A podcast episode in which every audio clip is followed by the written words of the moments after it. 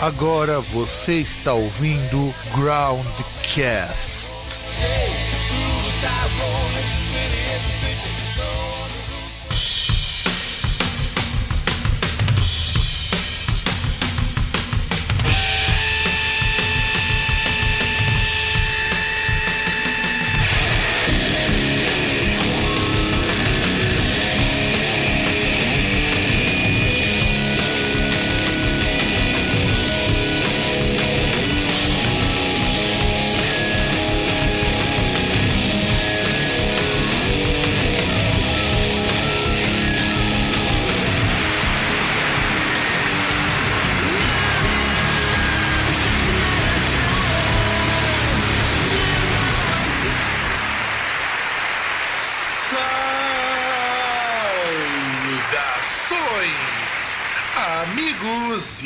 Amigas do meu, do seu, do nosso programa Groundcast. Estamos mais uma semana, enfim, recuperados de um período bastante turbulento aqui na história do nosso país. Eu sou o Fábio, aqui de Santo André, que ainda acredita que não será tão fodido por todas essas reformas políticas e o caralho a quatro. E do outro lado da linha, se recuperando de uma doença quase mortal, o ebola, o senhor César. É, pelo menos não é uma doença venérea, né?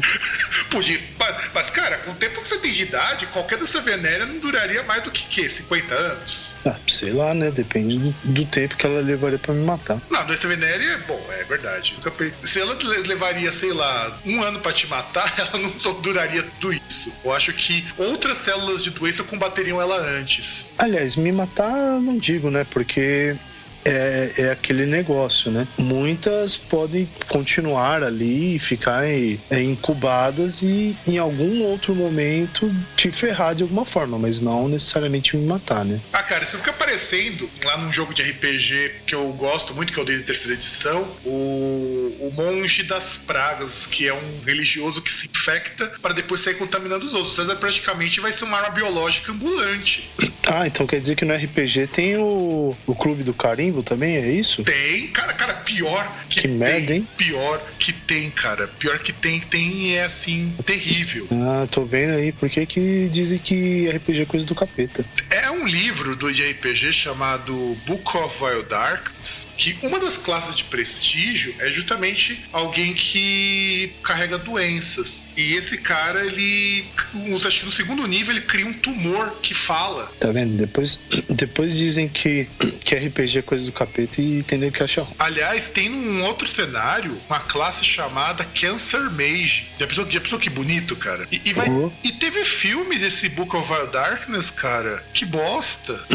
Bom, se o livro já é assim, imagina. Então, e César, antes da gente fazer o próximo bloco, porque afinal de contas, já que determinados membros de, de um grupo que a gente segue por aí reclamam de podcasts prolixos, que enrolam mais do que 10, 15 minutos para começar o programa, né? Que recado você tem a dizer para essas pessoas que acham que podcast tem que se moldar o tempo todo ao gosto e à pessoalidade do ouvinte, como se ele fosse um cliente que recebesse tudo de mão beijada? Ah, cara, sinceramente, eu não tenho o que falar. Eu, a tua falou isso, eu falei, meu. Você querer que, ai, não sei o que, sabe? Uh, você vê lá no grupo todo mundo, pô, você vê um monte de podcaster assim falando, ah, como é que eu vou monetizar isso aqui? Como é que eu vou ganhar dinheiro? Aí depois, ah, mas não pode ficar toda hora pedindo lá, falando de Patreon, de não sei o que. Porra, nego é muito esquizofrênico, vai tomar no cu, velho. É, eu ainda falo, esses anos todos que eu tenho produzindo e ouvindo podcast, é até irônico que eu comecei a produzir podcast antes de ouvir podcast. Um dia eu conto essa história melhor, mas assim. É, eu também, ué, não ouvia. É, mas eu comecei assim,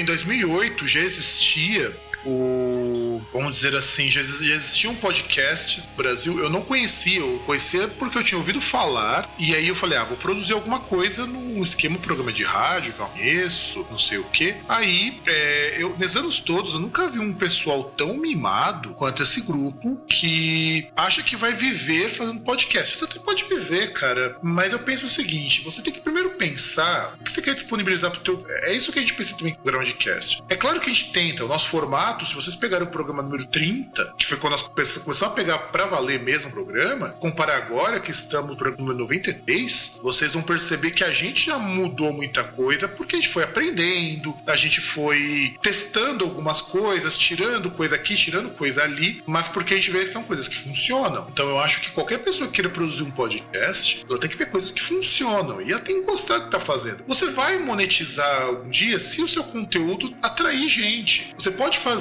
um podcast, sei lá, sobre catar tatuzinho no meio da, da terra usando a unha do polegar direito. Você pode no programa falar, por exemplo, qual a técnica que você faz para sujar menos o dedo e depois como enfrentar o toletão de bosta. Se tiver público para isso, você consegue alguma coisa. Eu só acho que você querer transformar isso numa profissão logo de cara, sem nem ao menos ter consolidado um formato, uma ideia, eu sempre eu penso que é a mesma coisa do cara que começa a fazer música achando que já vai ganhar dinheiro igual o Mick Jagger. Bicho, você não vai ganhar dinheiro igual a ele. Mesma coisa, ninguém vai ganhar dinheiro igual o Jovem Nerd. Até porque ele também não ganha rios de dinheiro com o programa, ganha com outras coisas. Então é foda. É, o próprio Anticast, que é outro cara que também ganha dinheiro com podcast, ganha muito mais dinheiro com as aulas que ele dá, os produtos que ele vende, o Ivan, do que qualquer coisa. Então você pode ter um conteúdo relevante, você pode ganhar um dinheiro com podcast, você pode até ter um Patreon, ter um padrinho para arrecadar dinheiro, que eu acho super válido. Eu só não coloco no Groundcast que eu não acho que com o trabalho que a gente faz mereça esse tipo pagamento. Embora ajudaria pra caramba, a gente poderia até melhorar o nosso equipamento. O César mesmo, ele tá muitas vezes gravar de celular, a gente poderia minimamente ajudar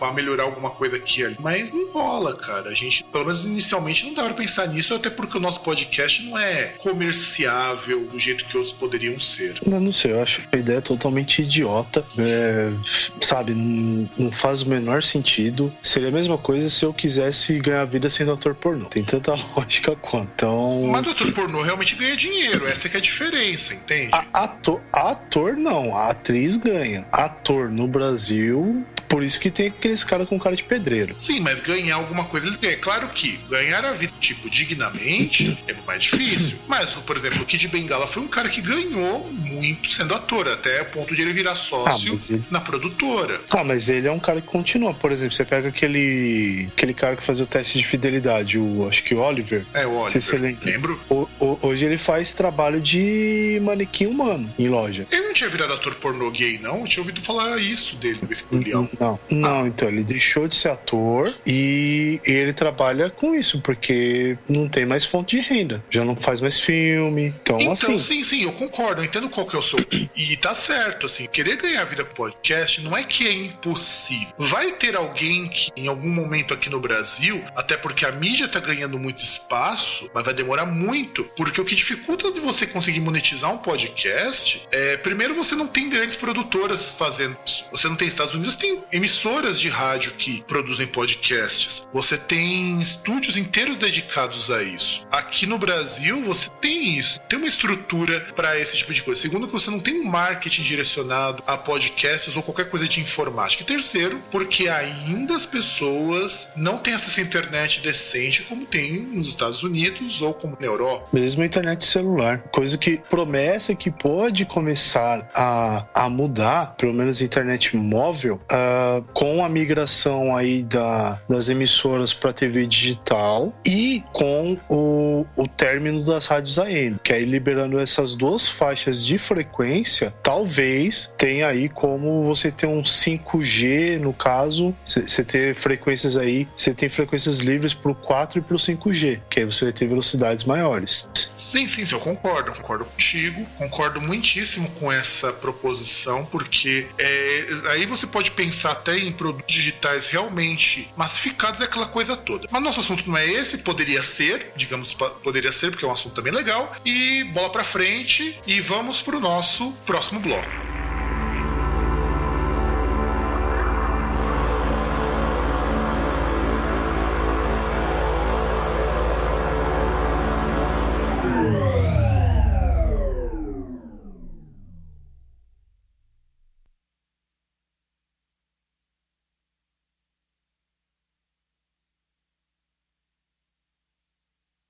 E depois da queda repentina de energia aqui na minha casa, né? Que esse programa acabou entrando em estado de dormência e tem até um cachorro filho da puta que não para de latir. Vamos continuar, né, não, César? Bora, né? Pois é, bora aí. Bom, a gente tava falando dos discos de 97, vamos falar agora fatos. Inclusive, o bom de ter acabado a energia e voltado muito tempo depois é que deu tempo de corrigir essa pauta. A gente tinha colocado muita merda nessa pauta. Então, vamos, ter, vamos ter aqui é, alguns fatos, inclusive, pena que algumas discussões a gente vai perder, mas vamos falar primeiro do single Wanna que era do anterior das Spice Girls, que ele foi lançado em 97. Ele estourou em 96, mas foi lançado como 97. Eu acho muito estranho isso. Inclusive no Brasil estourou em 97, se eu não me engano. Foi, César? Ah, mas no Brasil você tá ligado que é aquele esquema, né? Mesmo hoje em dia, filme essas coisas, chega com aquele delay de delay, né? Ah, Aquele não, delay raiz. Sim, isso é verdade. Aliás, cara, antes da gente partir para os outros fatos, eu descobri, fazendo uma pesquisa básica, sobre os discos brasileiros, que a gente vai contar um pouquinho mais pra frente. Sabia que o disco do Molejo, Brincadeira de Criança, é dessa época? É, lógico, né, cara? Melhor época. Não, não, é, é, eu acho engraçado isso, cara, de verdade, porque eu não imaginava isso. Eu não imaginava, que é, para mim era mais antigo. Né, dá essa impressão, mas é. Porque assim, é, fica aquele negócio meio nebuloso, mas se você for ver, faz sentido, porque Brincadeira de Criança veio pós aquele esquema tipo Mamonas, coisas do tipo, né? Sim, eu lembrava que era depois de Mamonas. Eu, inclusive, essa, se eu não me engano, aquela música lá do Pinto do Meu Pai também é dessa época coisa assim, antes, talvez. Mas para mim era tudo tipo 95, máximo 96, sabe? Não, 97, que ano. Só que não. Não, 90, espero que 97 pra música foi um ano meio bosta, a vida é verdade. Mas teve muita coisa interessante em acontecimento. Foi a entrada do Derek Green no Sepultura. Sim. Que, aliás, esse fato é super importante para a banda, porque de 97 só em 2017 que a banda consegue lançar um álbum que você pode dizer, caralho, Sepultura voltou a fazer música boa, meu! É, a gente já comentou até, mas. É, é um álbum bom. Pena que pro, pros membros originais do Sepultura isso não serve, né? Continuam fazendo coisa ruim. Não, e é engraçado é que você tem as viúvas do Max, mas o Derek Green tá mais tempo no Sepultura do que o Max, que foi o fundador da banda. Ah, sim, né? Então quer dizer, cara, não dá para negar que o Derek já tá aí há 20 anos e, e não adianta ficar chorando, querendo de volta o Senhor Cavaleira, porque não vai vir.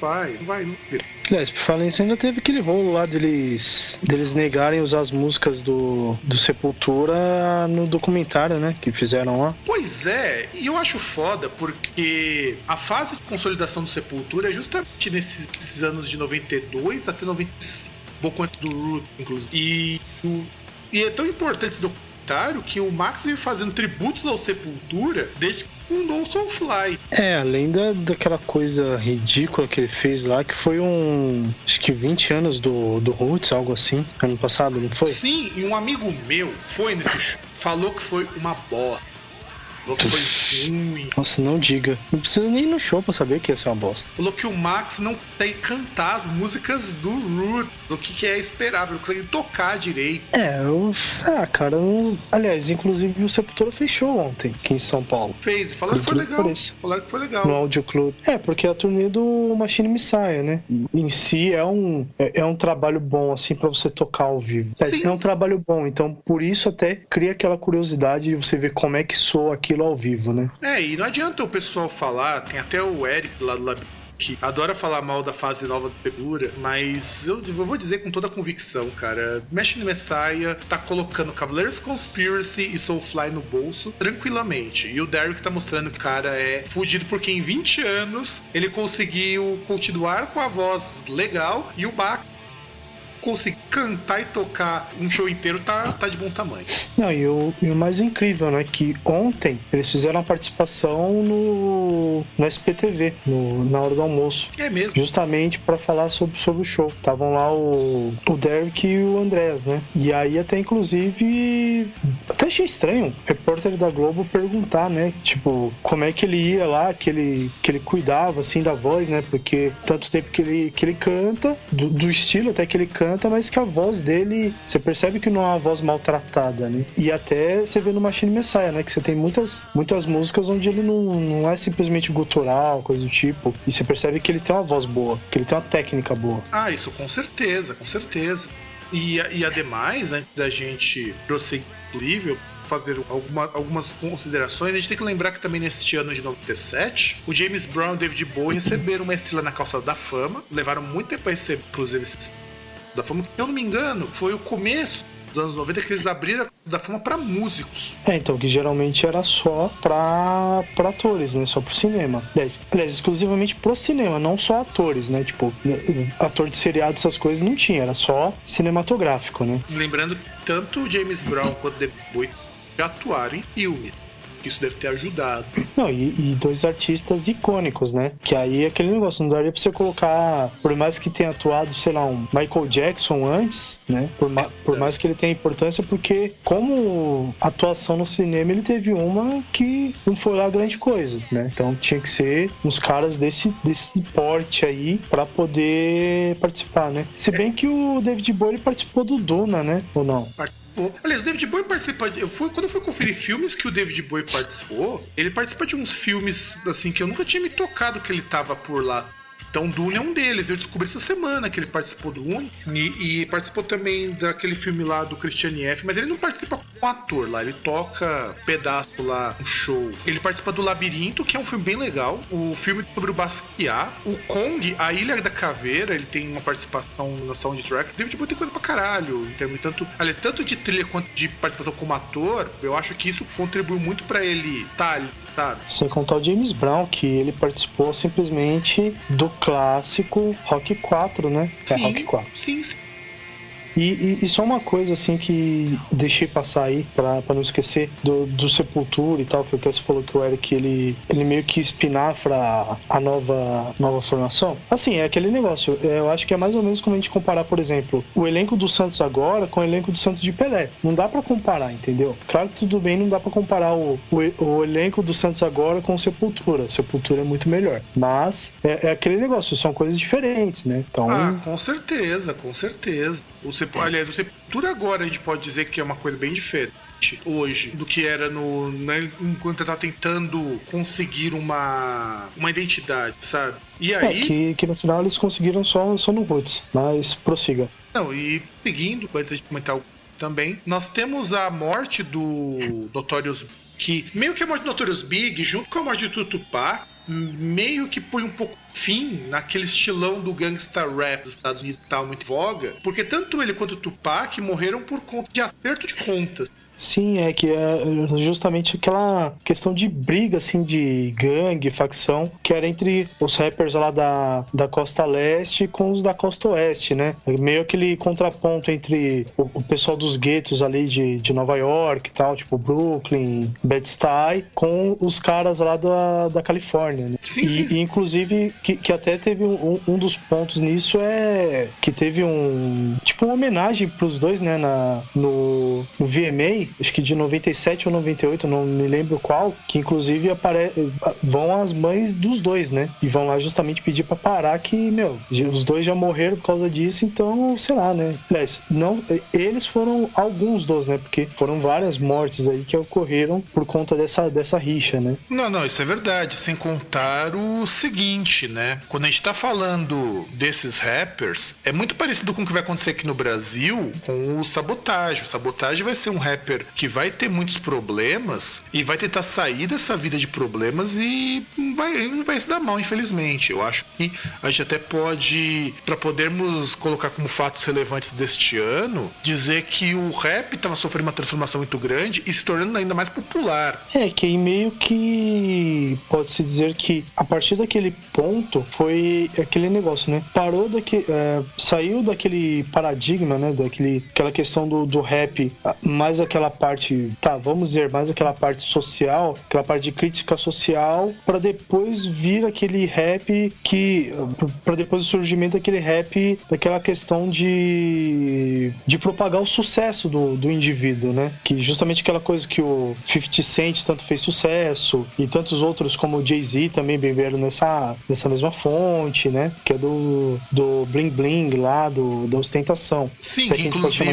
Né? Sim, sim, é, é, é análogo à ideia da ostentação, porque não existia assim, não existiu pro hip hop uma ideia de ostentação, mas o termo era bling bling mesmo por causa do barulhinho que aquelas correntes faziam. Então, o nome tá correto mesmo, pode chamar de ostentação sim. E é aí... que ostentação era, só não chamavam, né? Sim, sim. E, e, acho que chamaram o funk só de ostentação, porque como era um fenômeno que aconteceu no Brasil, bling bling não fazia muito sentido. É, apesar dos caras terem tentado com, os, com as correntes, os dentes de ouro, mas não. E, é, e, é a mesma coisa, né? É análogo, né? Que é justamente aquele, aquela questão da, da propagação, assim, da exaltação do, do sucesso individual, né? Sucesso aí traduzido como a obtenção de, de bens e de recursos materiais. Sim, exatamente, exatamente. Isso sem sombra de dúvidas, a gente não pode esquecer. E o último fato importante deste ano de 97 foi a volta da formação original do Black Sabbath,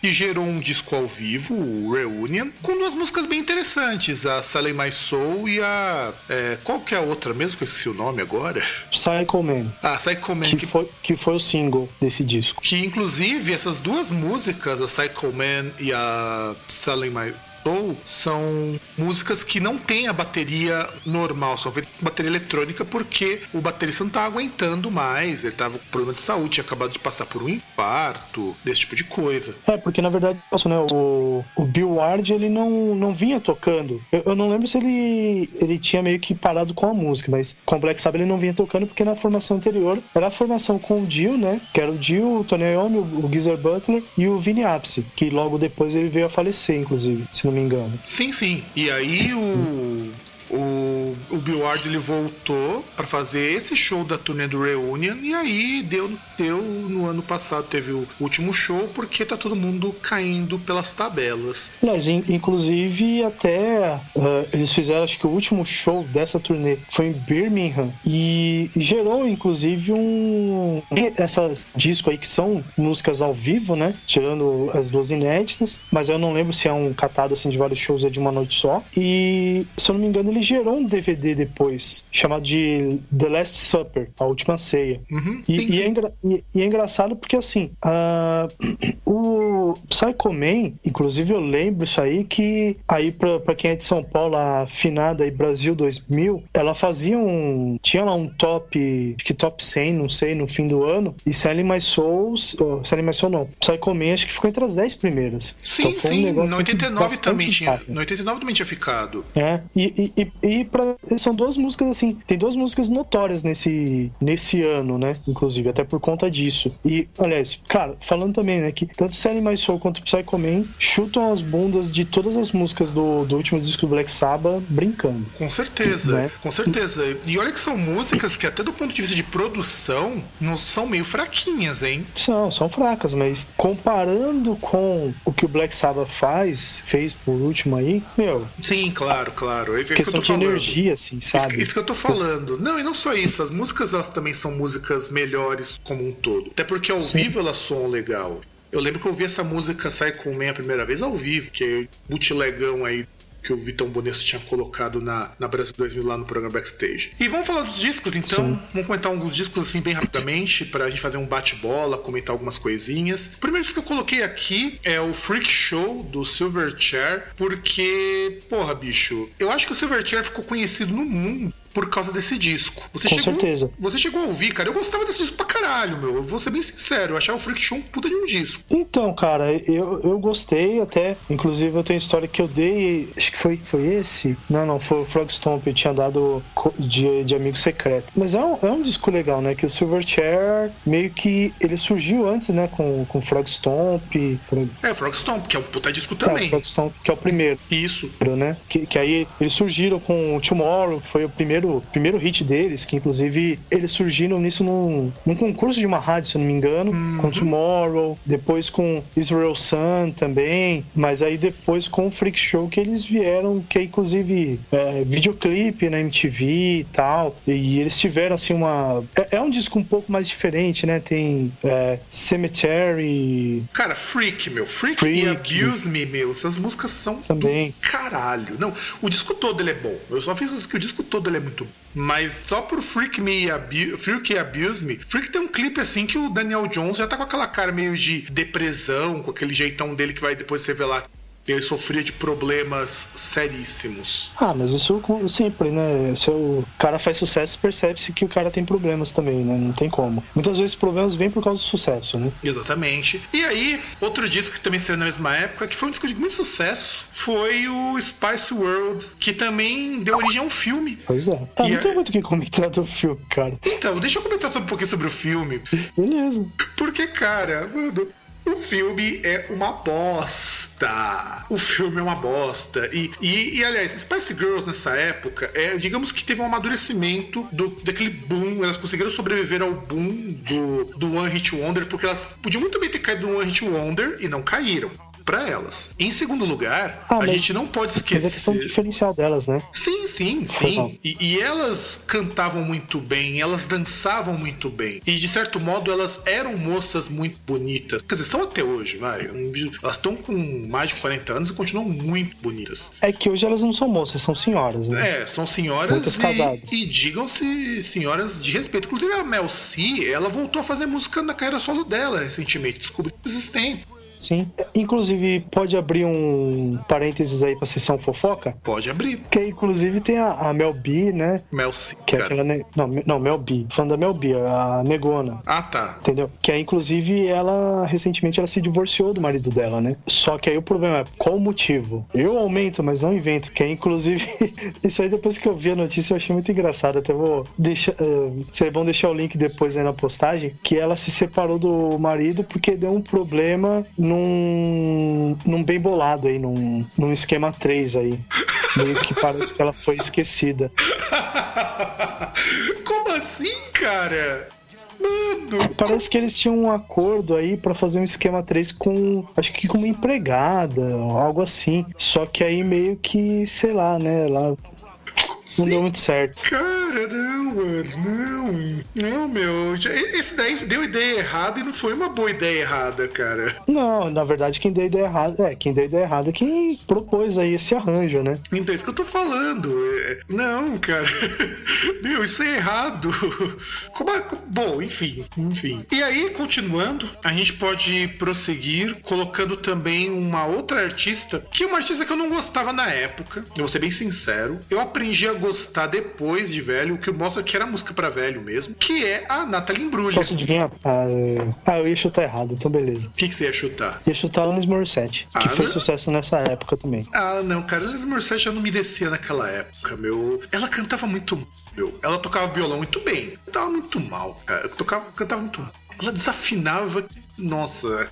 Mas enfim. Eu não gostava de Nathalie Imbruglia. Não sei porquê, não sei se foi. Foi, foi a época que eu comecei a escutar heavy metal, é por isso. É, faz parte, né? Adolescência. Aí você começa a escutar um estilo, você começa a curtir, aí vira meio que time de futebol. É, exatamente. Então, né? é e, e, aí, quando eu tive, acho que faz uns 5 anos, por influência de um amigo meu, eu fui escutar de novo Torn. Falei, cara, essa música é muito legal. Nossa, e, e tem uns lances assim, de melodia. A Natalie Imbruglia era foda. E esse foi o primeiro disco, Left of the Middle, e que fez um puta sucesso. E eu digo que merecido, porque é um pop rock numa época que pop rock não era sinônimo de música brocha. Tanto que só a Rolling Stone que deu nota ruim para ela. A Rolling Stone deu 2 de 5. E, e, é um negócio que estourou na MTV quando a MTV se preocupava com música, né? Sim, e assim, cara, o, o disco tem um monte de música legal. Torne é, é o grande clássico dela, inclusive muitos sites colocam a Natalie Imbruglia como One Hit Wonder, porque basicamente o sucesso dela se resume na música Torne. Mas você tem a Big Mistake, que é uma música muito boa. Não, não, calma, não, pera lá. Grande clássico não, por favor, grande hit. Vamos fazer a separação. Porque senão daqui a... Porque é aquele negócio, né? Daqui a pouco é, já tem gente aí que já vem falando que Fighters é clássico. Então vamos separar. Uma coisa é ser hit, outra coisa é ser clássico. É, isso é verdade, isso é verdade, você tem razão. É, é mas pra, pra mim eu, eu, eu vejo sempre da mesma forma. A Nathalie ainda hoje, ela ainda me embrulha o estômago.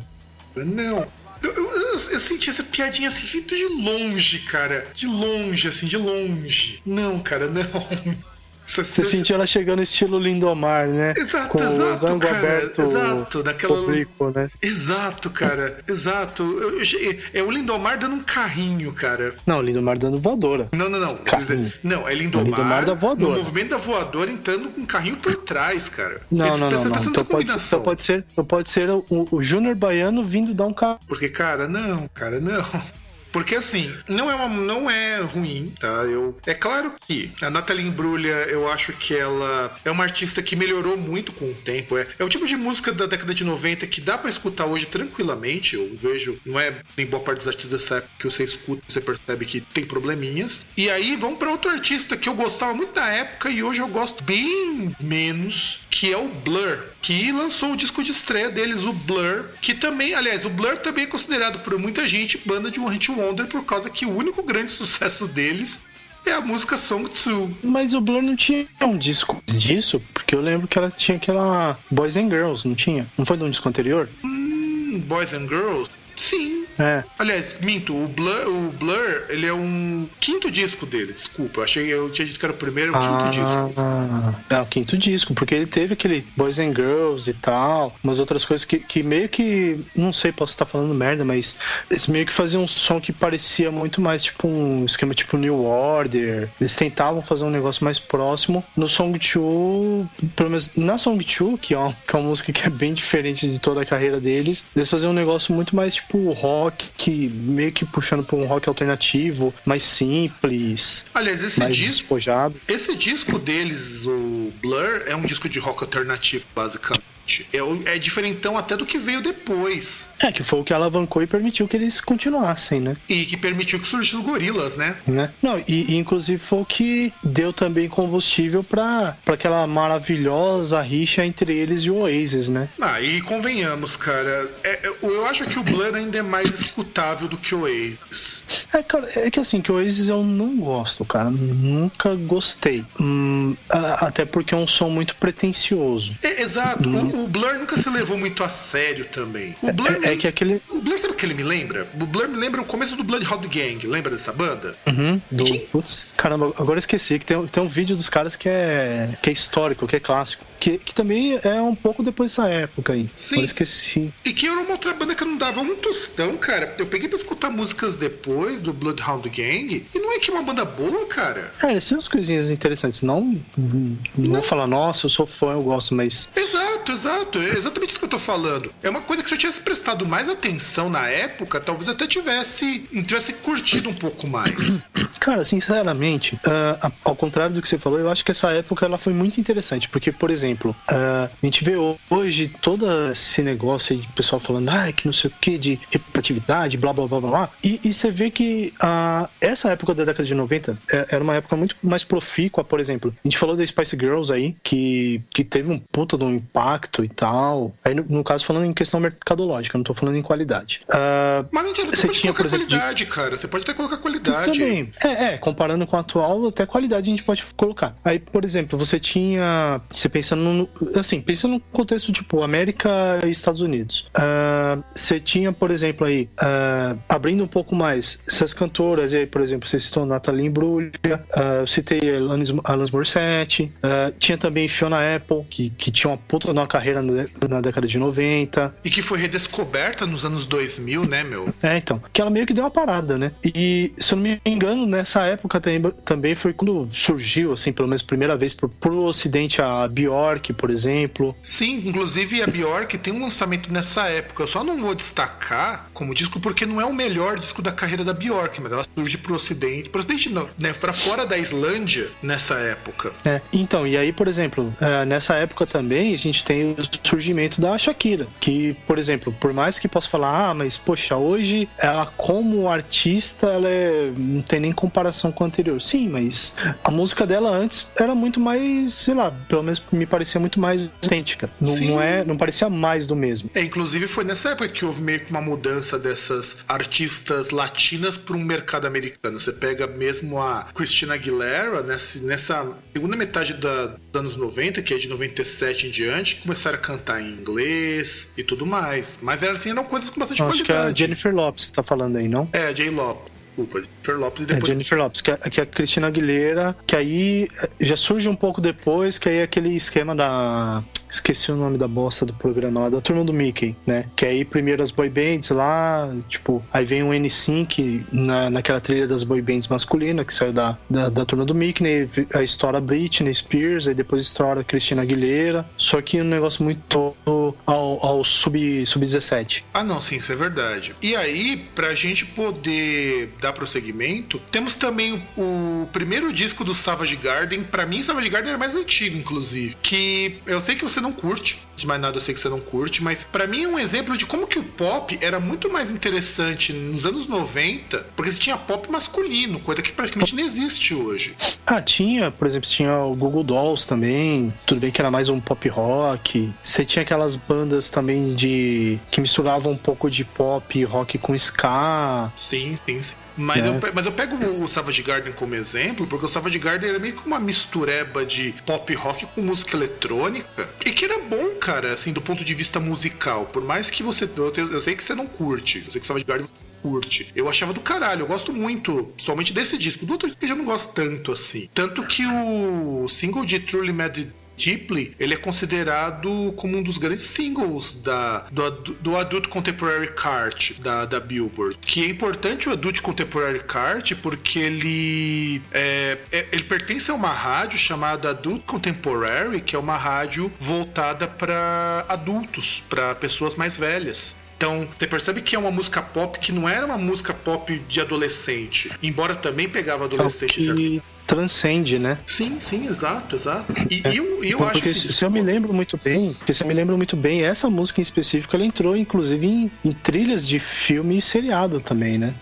Hum? Foi uma música que estourou muito, assim, tipo. Eu, particularmente, gosto muito da I Want You e a Break Me Shake até porque Break Me Shake é a música mais rock do, do disco. Tem um videoclipezinho bem meia boca, bem meia boca mesmo. E é uma banda que durou, assim, muito pouco tempo, porque estouraram no, em 97, que foi quando eles lançaram disco e acabou em 2001. A banda durou exatamente seis anos, porque os dois caras eles brigaram e um quer ver nem a cara do outro. Não, é normal, né? É, é, é, é, justamente aquele negócio, né? Vai fazer o troca-troca e quando é a vez do outro comer, um sai correndo, né? E para terminarmos esse bloco, a gente vai ter o disco que é considerado o melhor disco do YouTube e eu tenho minhas dúvidas. Eu acho que é superestimado pra caralho, embora seja recheado de muitas boas ideias e musicalmente é melhor que tudo aquilo que ele fez depois, que é o pop do YouTube. É, que foi um grande divisor de águas, né? Porque o, o YouTube, até o pop, ele era visto como estritamente uma banda de rock, né? Tinha aquela parte de, de música de protesto, como em Sunday Bloody Sunday e outras músicas, mas aí que eles dão essa, essa virada. Que o disco anterior ele foi até um pouco estranho, com músicas como Nambi, só que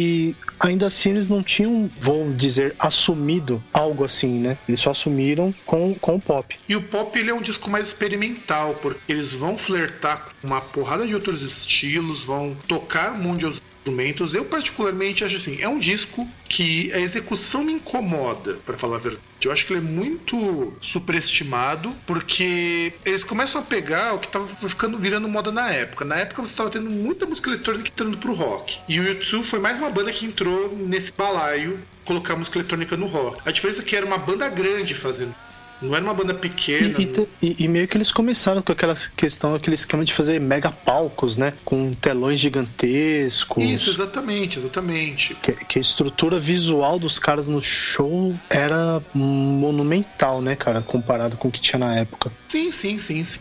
E, esse disco marca meio que o começo dessa, dessa mudança, sabe? Inclusive, quando você tem a que é Pop Mart Tour, é uma turnê de 94 shows que eles tocavam em estádio. Então, já começa a ver a grandiosidade que foi esse disco. Então, assim, pro YouTube e até pra música, eu tenho que assumir Pra música, você começa a ter o, o modelo de mega shows e hoje o YouTube domina, o, talvez, junto do Guns N' Roses, o ranking dos artistas mais rentáveis, porque a turnê deles custa muito caro e dá muito dinheiro, com ingresso muito mais barato do que um show da Madonna, por exemplo. É, que a diferença é que o Tio também ele não é muito prolífico nos shows, né? Agora que parece que eles vão fazer a turnê do, acho que de 25 anos, algo assim, do Joshua Tree, né? Inclusive com a exibição de um curta de um, de um filme durante durante o show, né? Um filme aí que tem que foi feito assim com alguns pedaços, com vários clipes que tem a ver com cada música. Sim, sim.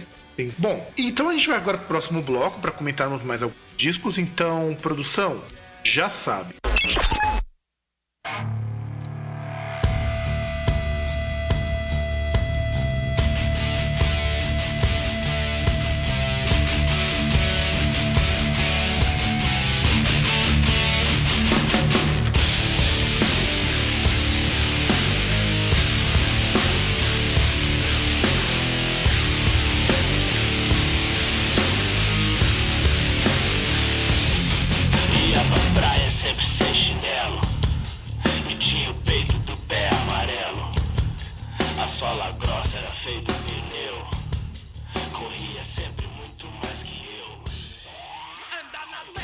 Rapaz, não dá pra gente falar de 97 sem falar desse disco maravilhoso do Raimundos, que é o Lapadas do Povo. Grande clássico. Olha, para mim é o melhor disco dele para mim não tem melhor assim. Os anteriores são legais, eu gosto, mas para mim o masterpiece é esse. Ah, para mim não, ah, eu acho que é, é, um meio que exagero, mas é, é um é um grande disco, é que o que eles já tinham se popularizado, né? Já tinha, inclusive já tinham lançado um disco ao vivo antes, que foi o esse disco ao vivo antes. Não, Lapadas do Povo que é ao vivo, né? Inclusive. Não, Lapadas do Povo é o disco de estúdio, é o quarto de estúdio. Cara, então tô confundindo. Deixa eu... Mas tinha saído um ao ao vivo. Não, ao, vivo, ao, vivo, ao vivo dele só saiu em 2000, o MTV ao vivo. Ah, não, é verdade, já tô confundido. Que tinha um disco que tinha algumas faixas ao vivo que na, saiu antes. Sim, que é o Cesta Básica. Isso, Cesta Básica. É, é, que eu tô confundindo porque ele tinha algumas, algumas músicas ao vivo, né? Tipo, Cajueiro, que era também um disco bom. É que para mim eu fico com. Que aquele foi um dos primeiros discos de rock que eu tive em casa, que foi o. O Puta, Novo, eu esqueço. Né? Lavota novo. É, esqueci até o nome dos discos, tá? Tá foda a senilidade. Cara, pior, eu que tô tomando remédio, eu que tô com risco de esquecer e de pensar as coisas, e você que tá senil, né? Pra você ver, né? E ainda jogando videogame, né, seu puto? Opa, eu, eu tô entrando no clima. O que, que você acha que eu tô jogando aqui? O quê? King of Fighters 97. Puta, mas é um putão mesmo, né? É um putão. É, um dia a gente precisa gravar um podcast de games só pra fazer Tipo assim, um podcast descrevendo as, as impressões que a gente tem jogando. Ou, fa ou, fazendo um stream, um jogando eu contra você, um jogo tipo King of Fighters 97 no emulador.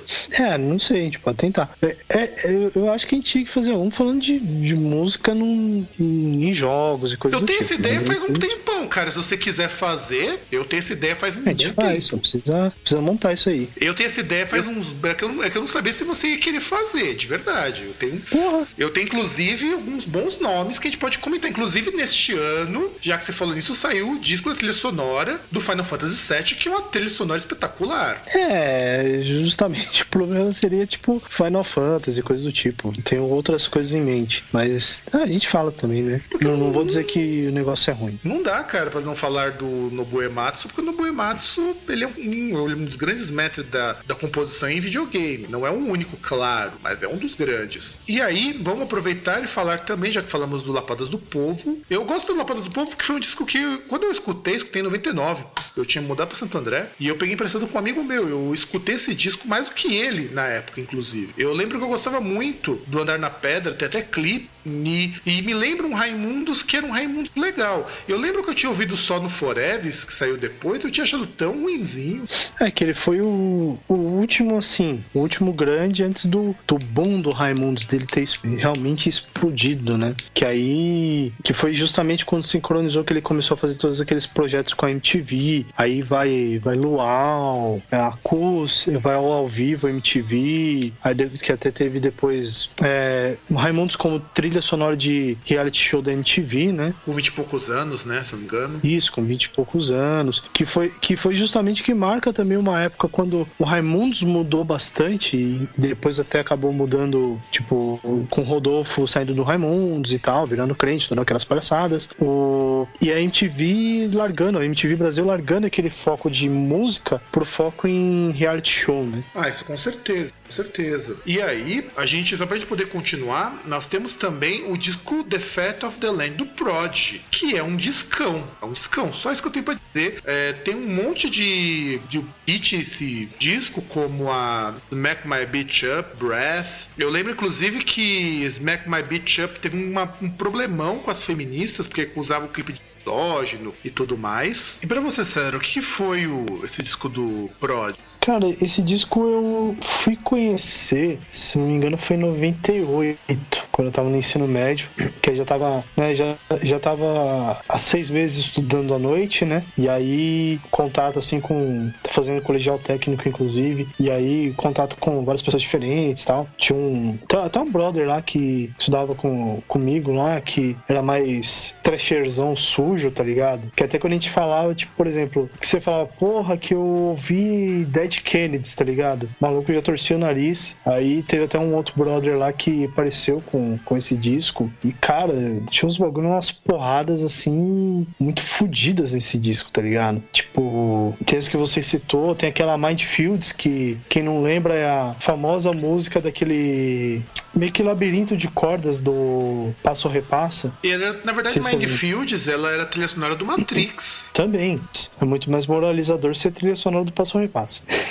Foi trilha sonora do Matrix e Smack My Bitch Up fez parte lá do As Panteras. É, ainda teve Brief também, né? Que outro clipe sombrio, sujo, repulsivo, tá ligado? Tipo, tudo aquilo que, que você, adolescente, pré-adulto, gostaria. Ah, não, com certeza, com certeza. Eu acho esse disco foda. Prod é uma banda muito foda e que essa molecada hoje não conhece, infelizmente. Ah, mas não conhece também por culpa deles. Sim, sim, claro. Porque, né, por culpa deles. Não, por culpa deles eu digo da banda, porque a banda também não foi, não é, não é muito prolífica, né? Se eu não me engano, eles devem ter uns, se tiver cinco discos é muito. E nessa mesma época, nós tivemos um disco que, olha, eu particularmente não sou muito fã dessa banda nessa época, mas eu tenho que admitir que é um baita de um disco que é o Nine Lives do Aerosmith. É, foi o ressurgimento do Aerosmith, né? Que Sim. depois de, daquele sucesso todo na, na década de 80, depois da, da Aerosmith Girl e coisas do tipo, né? Que eles ressurgiram com Nine Lives, porque fazia um bom tempo que eles não lançavam nada. E tem algumas coisas interessantes. Claro que tem músicas aí, tipo, pop ao extremo, né? Como Pink, mas era, era um negócio bem, bem dosado. Até mesmo você tem, por exemplo, Taste of India, que é a mistura lá com Citra, coisa do tipo. Apesar de ser um pouquinho batido, é, é interessante até. E, e não tem aqueles exageros do. Muitos exageros do Steven Tyler cantando, né? Então, na verdade, o que me incomoda nesse disco, inclusive ele é um disco que tem boas críticas na crítica especializada, tem algumas críticas meio controversas, mas no geral esse disco ele é bem visto, mas o que me incomoda é o excesso de baladinhas. As baladinhas são muito chatas, principalmente Rolling My Soul. Cara, eu detesto essa música. Fala a verdade. Teve uma menininha nessa época que, que fez um buraco na sua alma. Vai, fala a verdade. Conta aí. Não, Põe cara, eu acho essa música uma merda. Puta, eu, eu detesto essa música Rolling My Soul. O clipe é uma bosta porque mostra assim é, é, aquela coisa meio virgão que não consegue ninguém, sabe? Cara, é, é, é estilo aqueles filmes da década de 80, tipo é, Namorada de Aluguel. Mas Namorada de Aluguel é um filme ruim, mas você dá risada por ele ser muito ruim. Não, não, então, mas é, mas é coisa desse sentido, tá ligado? A, até tinha um outro lá, puta, tinha um outro que era um bagulho desse jeito. Agora esqueci qual que é o nome Não do, é do Mulher filme. Nota Mil? Acho que é, Mulher Nota Mil, que tipo, os caras. Acho que eles mexem nos bagulho, vão no impressora e sai uma, uma gostosona lá. E aí, Sim, sim. era moleque, tipo, 12, 13 anos, não era nem, tipo, adolescente, né? E nem é- adolescente, tipo. E aquilo é muito zoado, adulto. cara. Aquilo é muito zoado. Eu vi de madrugada esse filme quando eu acho que eu tinha uns 16 anos. Muito É zoado. engraçado, cara. Não, eu Engraçado. achava ótimo, eu dava muita risada. E assim, eu não consigo gostar desse. Aerosmith, pra mim, morreu na década de 80, cara. Tudo que foi feito depois, eu acho muito. Muito. Mas esse disco que são Nine Lives eu tenho um apreço pelo seguinte: eu acho que, como disco de retorno, porque eles tinham saído de uma fase que eles estavam usando muita droga, a banda tinha entrado num hiato porque eles estavam com muito- muita briga e tudo mais. É um excelente disco de retorno, é um disco muito bem feito. Eu só não consigo gostar desse disco. Sim, e, e- foi um foi um disco de, de retorno assim que foi, teve bastante sucesso, tanto questão de retorno financeiro, nas paradas também, que aí teve Rolling My Soul eh, figurou nas paradas, é, aquela Falling in Love is Hard on Knees também figurou em várias paradas, Pink também, mas aí Pink já pra mim a, a pior coisa que tem no disco é Pink, videoclipe pior ainda, mas enfim. E aí, vamos continuando no rock. Vamos por uma outra banda que eu nunca fui muito fã, mas eu sempre tive um grande respeito, que é o Inexus, o Elegantly Wasted. Por que, que esse disco eu coloquei aqui? Porque ele é o último disco com o vocalista original, o Michael Hutchins, que depois ele se matou. Assim, ele se gente. Repete porque deu uma, deu uma cortada aqui. Ah, então, desculpa. Então, ele se matou por acidente. É, Tem que ser exatamente. feita essa ressalva, né? Porque é aquele negócio. Ele se matou se enforcando. Por quê? Porque ele praticava é, asfixia erótica. Ele ia lá, enquanto ele estava lá combatendo o crime, fazendo justiça com, com as próprias mãos, né? Enquanto ele estava na covardia no 5 contra 1, ele pegava o cinto e prendia no pescoço. Só que aí parece que ele prendia na porta, um negócio assim, e meio que parece que ele meio que escorregou ali. Eu não sei se ele se, esco se ele escorregou e bateu a cabeça e quebrou o pescoço, alguma coisa assim. É, na verdade, o que aconteceu foi uma série de coisas que foram se somando, né, César? Primeiro que o cara ele usou tudo quanto é tipo de droga, aí colocou um cinto, foi bater uma punheta enquanto tava se asfixiando, porque ia dar, um tesão do caralho. E... Ou uma cunheta, né? Ou uma cunheta, ou um. Ou alguma coisa do tipo, ou bater uma curirica, sei lá, alguma coisa do tipo. Sim. E aí ele, ele veio a falecer. O que eu acho uma pena, porque assim, eu confesso mais uma vez, eu nunca fui muito fã de Neck. Mas eu sempre tive um grande respeito porque eu achava as músicas muito boas no geral do. As poucas músicas que eu gostava do Inexus, eu achava elas muito boas. E esse disco em especial, eu gosto muito da música Don't Lose Your Head. Eu acho ela muito legal. E o Michael Hutchins era um, era um bom vocalista. Puta, cantava bom. bem. Muito bem. Era um cara que tinha uma, uma boa. Aliás, o Nexus era uma banda muito boa na época dele, no geral. Não, então, e, e até como eu tava falando, tipo assim, você pega na década de 90, por mais que a gente queira, às vezes, até pelo distanciamento desmerecer, ela é uma década de. Que a média era, era pra cima, né, cara? Até as bandas que eram mais ou menos assim, elas tinham muita. elas tinham qualidade. A- até porque era um momento que, como ainda tava surgindo, ainda tava, tava meio incipiente essa questão do MP3 e tal, né? A, a questão da produção musical, nem todo mundo tinha, por exemplo, gravador de CD, é, fácil acesso, essas coisas. Produzir música ainda era muito caro. Então, para você ser produzido, você precisava demonstrar qualidade. Aliás, deixa eu falar, aprove- aproveitando uma coisa que eu esqueci de falar no começo do programa, foi essa a época que foi inventado o CD gravável. Sim. Então, quer dizer, você tinha já o gravador de CD, o que permitiu que muita gente já fizesse suas cópias piratas de CDs e que a pirataria comia solta aqui em São Paulo, atualmente. Né mas ainda. E, e aí o que, que revolucionou algumas coisas, né? Porque nessa época surgiram alguns equipamentos, assim, de música, por exemplo. Você tinha gravadores, assim, de multipista em que você conseguia queimar CD, né? Sim, sim. A. Bosa lançou uns modelos assim, a Zoom. Então, assim, por exemplo, você às vezes se juntando assim a galera e, sei lá, cada um dando uma grana, você já conseguia, tá, tudo bem, não, não numa qualidade de estúdio, mas você já conseguia produzir suas músicas. Ainda era meio distante, mas já era possível, meio que o né? princípio. É, é, é, era o princípio desse processo aí de, vamos dizer, democratização da produção musical. E agora, vamos para uma coisa de gosto bastante duvidoso. Eu tenho que comentar porque, assim, eu nunca fui muito fã, mas sempre dei muita risada. Que é o Aqua. O primeiro disco do Aqua e o único hit do Aqua vem desse disco, o Aquarian. Gostaria que você comentasse que é no auge do Eurodance também nessa época, 97. Auge não, né? Já é o finzinho e a decadência do Eurodance. É, que é pra você ver como as coisas no Brasil chegam depois, né? Porque acho que foi uma das. Ah, não das primeiras coisas, né? Porque começo da década de 90 tinha muito. Aí eu já não sei se era Eurodance ou se era dos Estados Unidos entrando nessa onda. Mas tinha muito daqueles aquelas baladas poperô da vida. Tinham coisas nesse sentido, mas. É, o Pump It Up é do começo dos anos 90. O Eurodance morre mesmo em 98, mas 97 já é o finzinho do Eurodance. Sim. É que, é que é questão de beber na mesma fonte. Aí eu não sei se Pump It Up, esse pessoal aí, bebeu na. Se eles beberam na, na fonte, qual. Quem influenciou quem, né? Mas, cara, o máximo que eu posso dizer do Aqua é, sei lá, veja o clipe de Barbie Girl e tire suas conclusões. Eu acho o clipe genial, cara. Ele é ruim, mas ele vai, ele vai ficando tão bom na sua ruindade que ele vale a pena ser visto e revisto em toda a sua glória. Sabe o que eu acho que é pior, cara? Porque, por exemplo, tem o Ken lá da, do clipe, né? Que é um cara, inclusive, careca, que tem ah, aqueles cabelos do lado, se eu não me engano.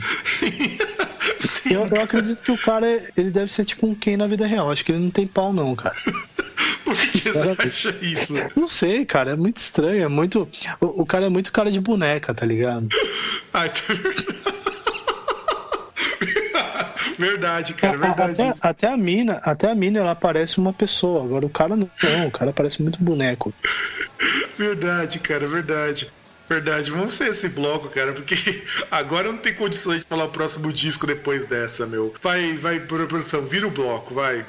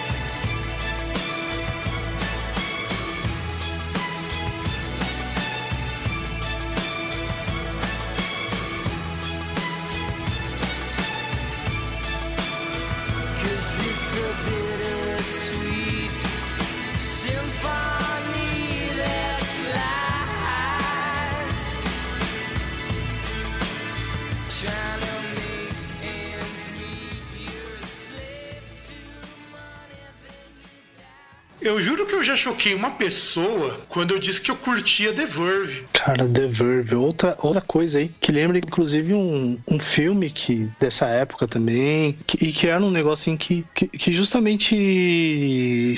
Acho que a gente chegou a comentar aqui, que, que meio que eh, você pega essa década de 90 que deu aquele lance, meio que aquela explosão multicultural, tipo, daquele negócio de baixar aquele negócio de tipo, ah, não, porque. Não, você curte techno, você só curte techno, não, eu cur- eu só ouço metal, só ouço metal, não quero saber de nada.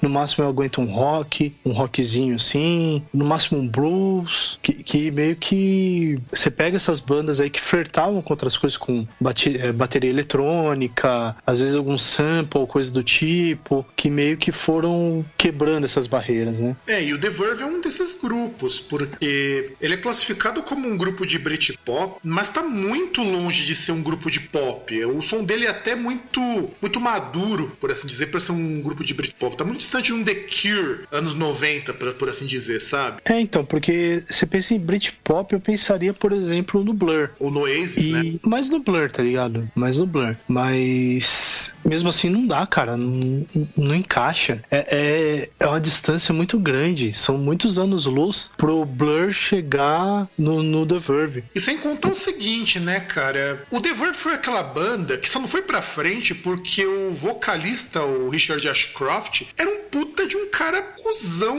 mala do caralho, que se achava o pica das galáxias. Tá, mas isso nada impediu, nunca impediu o Oasis de ir pra frente. E na falta de um, tinham dois caras assim. Ah, mas vocês. é, Existe uma diferença de você ter dois caras malas com uma grande gravadora por cima e você ter dois caras malas, você ter um cara mala que simplesmente tá cagando pra banda. Ele se auto-sabotava o Richard Ashcroft nesse sentido. É verdade. Que pelo menos os dois eles ficavam brigando entre eles e a banda continuava, né? Exato, exatamente. E o Richard Ashcroft não, as brigas faziam que a banda não, não tivesse coesão. E eu acho foda porque muito desse indie rock ruim que tem surgido deve a esse disco Urban Hymns do The Verve. Se esse indie rock, até tem umas bandas novas que estão até dando uma melhorada nesse sentido. Fui ver o show do Slowdive com os grupos de indie shoegaze que até é passável. Não é bom, mas é passável. Eu juro que se quando nós fizéssemos o programa de indie rock, a gente tivesse ouvido aquelas bandas, a gente teria falado um pouquinho menos mal. Um pouquinho só. É, ou, ou talvez você tá delirando por causa do remédio, né? Porque você já, já falou bem de Tame Impala, já, já tá falando bem do Slowdive. Não, mas ano que eu vem. curto, cara. Slowdive eu curto. Então, ano que vem você já vai estar comprando o ingresso pro Lola Palusa. Não, não, jamais, E jamais. vai tirar foto e e vai tirar selfie comendo lá o hambúrguer gourmet,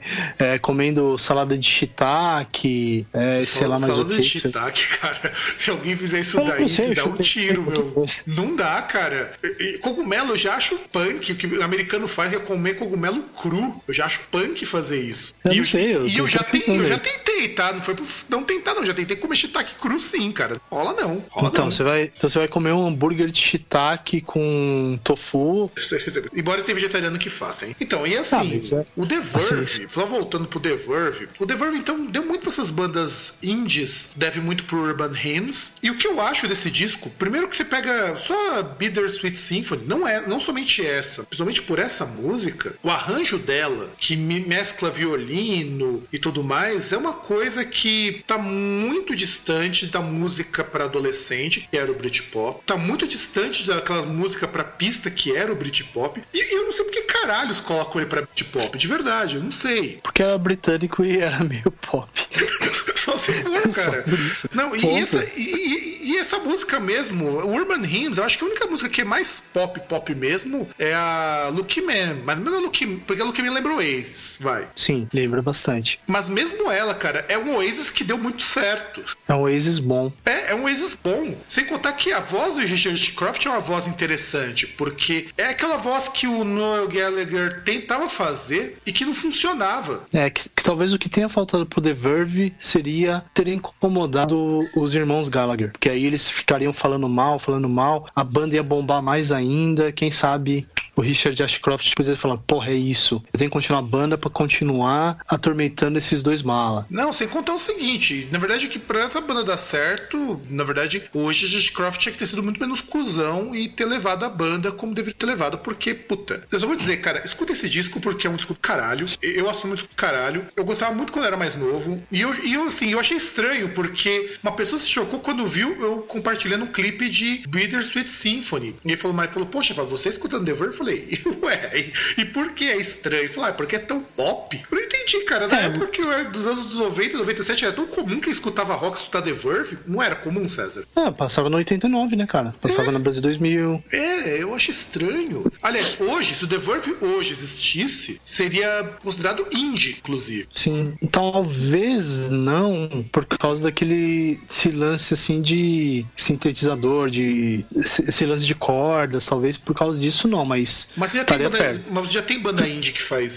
Eu, como eu falei, no show do Slowdive, eu vi uma banda que fazia meio que isso. Só que não era tão legal, não, tá? É uma banda que eu escutei o CD pra fazer o Radiola. O CD parecia mais legal. Ao vivo eu achei meio boring, sabe? Achei meio. chato. Ah, mas ao vivo também é foda, né, cara? Tem que ver as condições, tem um monte de coisa, né? É. Pra avaliar. É, Pra ao mas- vivo você teria que pegar vários, alguns shows pra poder ter uma conclusão. É verdade, concordo contigo. Então vou refazer fazer o meu julgamento que eu fiz meninos lá das bandas e vou procurar outros ao vivo. Porque assim, eu tinha escutado num disco, no disco eu achei ok, ou- ouvível, não é nada excepcional, mas era ouvível. E lá no Cine Joy eu achei assim, meio chatinho. Só tinha gostado mesmo do E a Terra Nunca Me Pareceu Tão Distante, mas até as músicas ruins dele ficaram passáveis ao vivo, que eu achei legal. E o Slow Dive, porque o Slow Dive tava legal, mesmo com o- a equalização de voz meio, meio capenga. E aí, continuando, na mesma época tem o grande clássico. E aí eu não vou falar muito nesse programa, talvez a gente até precise de um programa para falar sobre esse disco, que é o OK Computer do Radiohead, que todo mundo tá falando caralhos e mais caralhos desse disco, porque esse disco ele é foda. É só isso. Se a gente falar Ah, não sei, eu sou, sou suspeito pra falar porque eu não gosto de Radiohead. Cara, você pode não gostar de Radiohead, meu, mas dentro do mainstream você não vai ter nenhum disco com tamanha mudança musical. Ele quebra muita coisa que existia no rock e no pop no mainstream nessa época. Hoje eu não sou grande fã hoje do que o Radiohead produz. Eu acho, por exemplo, Fake Plastic Trees uma música horrorosa. Mas, cara, Paranoid Android é uma daquelas músicas que o clipe é uma bosta, mas a música, ela tem um quê, assim, acho que foi por aí que eu comecei a gostar de uns, umas paradas mais experimental. Só que, claro, eu vou colocar um grande parênteses. Muita coisa do que o pessoal vai falar sobre Radiohead hoje, nesse disco, é jogar num patamar que o disco não tem. Eu já vou deixar bem claro isso. Embora eu goste bastante desse, desse, desse disco do Radiohead, em especial desse, desse disco. Até por conta de Paranoid Android e Karma Police, que são dois grandes clássicos dele. E você tem Paranoid Android, que é uma música muito, muito brisada, e você tem ah, Karma Police, que é um popzinho do mais vagabundo possível. Ah, mas não é pior que Fake Plastic, Plastic Trees. Meu, pa- pa- parecia música de Pai, cara, aquela porra. O vídeo também, inclusive. Então, cara, e você sabe que minha birra de ficava Radiohead começou. Na verdade, eu- minha história com o Radiohead é engraçada. A primeira música do Radiohead foi justamente essa música, Fake Plastic Trees. E eu fiquei muitos, muitos, muitos, muitos anos sem escutar Radiohead porque eu tinha escutado essa música num programa lá do Gasto Total e eu tinha achado uma bosta. E aí eu fui escutar Paranoid Android, isso quando acho que eu tinha 15 anos. Falei, cara, não é, que, não é que é legal isso aqui? Aí eu comecei a procurar as outras músicas deles com o tempo comecei a achar interessante. Não é minha banda favorita, meu respeito pra caramba. Inclusive o, o disco OK Computer, ele é conceitual, ele tem uma, uma base filosófica foda. Assim, tem muitas camadas de coisa pra ser colocado que dá pra você dissecar. É, levaria muito tempo explicar tudo que o disco tem. Tem muita coisa. Tem desde a parte instrumental, que é influenciada por, pelo jazz experimental do Miles Davis, até os escritos políticos anarquistas do, do Anti-Holmes. É foda. E fala sobre a questão social, aquela coisa meio anticapitalista. É, é meio foda isso. Tanto que é quase que unanimidade, quase não, é unanimidade, e é o maior disco do Radiohead. Depois o Radiohead não conseguiu produzir nada tão, tão relevante. E tem alguns textos, eu concordo parcialmente com ele, dizendo que é o último grande disco de rock do mainstream, porque depois de 97 você não conseguiu mais nenhum grande disco de rock que fez tanto sucesso quanto esse disco e foi tão relevante quanto ele. É, nesse caso eu já não sei. E aí realmente precisaria dar uma estudada no disco, não só ouvir assim, tipo, de forma descompromissada, né? É, tem isso daí. E aí, você tá bem brevemente, porque é, vale, vale a pena pelo lado histórico, não tanto pelo lado musical, porque é uma banda que eu até curto, mas não curto esse disco especial, que é o primeiro disco do Portishead, porque o trip hop começa a ficar famoso fora do círculo do trip hop com esse primeiro disco lançado em 97. E aí, dando essa, só esse, esse comentário, vamos para o Life After Death do Notorious Big, que foi o disco lançado depois que ele morreu. Tem um comentário, César? Não, não tem muito comentário, mais do que a gente já falou, né? Que a gente já falou nos outros blocos. Então, eu vou pra um, pra um disco que eu para mim foi um disco muito bom numa época que eu curtia pra caramba essa banda, que é o Nimrod do Green Day. Cara, que disco foda. Só isso que eu tenho pra começar a falar sobre o Nimrod. É, não acho um disco foda, mas é tipo o auge assim do, do Green Day. Ah, cara, mas era o Green Day na boa fase, meu. Porra, o, o Green Day antes de virar uma banda de emocore. Falando, é o auge deles. A gente tá falando de um Green Tanto Day. na popularidade. A gente tá falando do Green Day, ó, de um Green Day que veio de uma sequência de discos bons, que veio de do Duke, que é um, um para mim o, o melhor disco deles, depois do Insomnia, depois veio o Nimrod e, e para coroar assim, no máximo, embora não seja um disco tão bom, mas ainda mantém a peteca, que é o Warning. Depois disso só veio bosta. É, que o Warning já. É, é que aquele negócio, né? Que o, o Green Day já passava a chegar assim, uma. dar uma cansada, porque, por exemplo, é, pelo menos na época não era muito assim o mesmo estilo, mas depois acabou juntando, que tinha concorrência lá do, do Offspring, né? Depois foram surgindo mais essas bandas aí de, de pop punk, né? Sim, com o próprio Blink, que também teve o auge nessa época, o Blink 182. É, que eu acho que o Blink foi um pouco depois, né? O Blink meio que, tipo, a, meio que inaugurou a segunda geração desse, desse pop punk, né? Junto com o Avril Lavigne e não consigo nomear mais nenhuma banda nessa época aí, pelo menos dessa segunda aí, segunda leva. Então, o Blink 182 não, ele é dessa época mesmo. Tanto que a primeira parada do Blink 182 foi em 98. E depois, quando eles voltaram, eles mudaram de formação, que saiu o Scott, entrou o Travis Becker, que quando eles voltaram com força foi um ano depois. Então, sim, é dessa época mesmo. Inclusive, Ah, sim, sim, sim, mas, The mas Rush. eles estouraram depois, né? Uhum, sim, sim, estouraram depois. Então, que aí foi a segunda leva, que aí quando Green Day, Offspring tava já dando aquela, aquela brochada, né? Já só dava, segu dava a segunda brochando na primeira, ah, que aí eles foram estourar mesmo, né? Que eles meio que levantaram a peteca aí. É, exato. Na verdade, foi dois anos depois com o Animal of State. Tem, você tem razão. E aí, pra gente poder encerrar este bloco, vou pegar então um nacional, que é o disco do Planet Rain, Os Cães Ladram, mas a Caravana Não Para. Também sei que é uma outra banda que você não curte muito, mas o Planet Ramp, eu falo assim, eu sinto falta no Brasil de uma banda com o Ramp, porque era uma banda assim muito criativa pra época e que tocava tanto assim na ideia de que era preciso combater a violência, só que eles tocavam num assunto de uma forma não tão agressiva quando tocava, por exemplo, na mesma época o Pavilhão É, só que aí tinha aquela, aquela questão que eles sempre se ferravam, que era a questão de,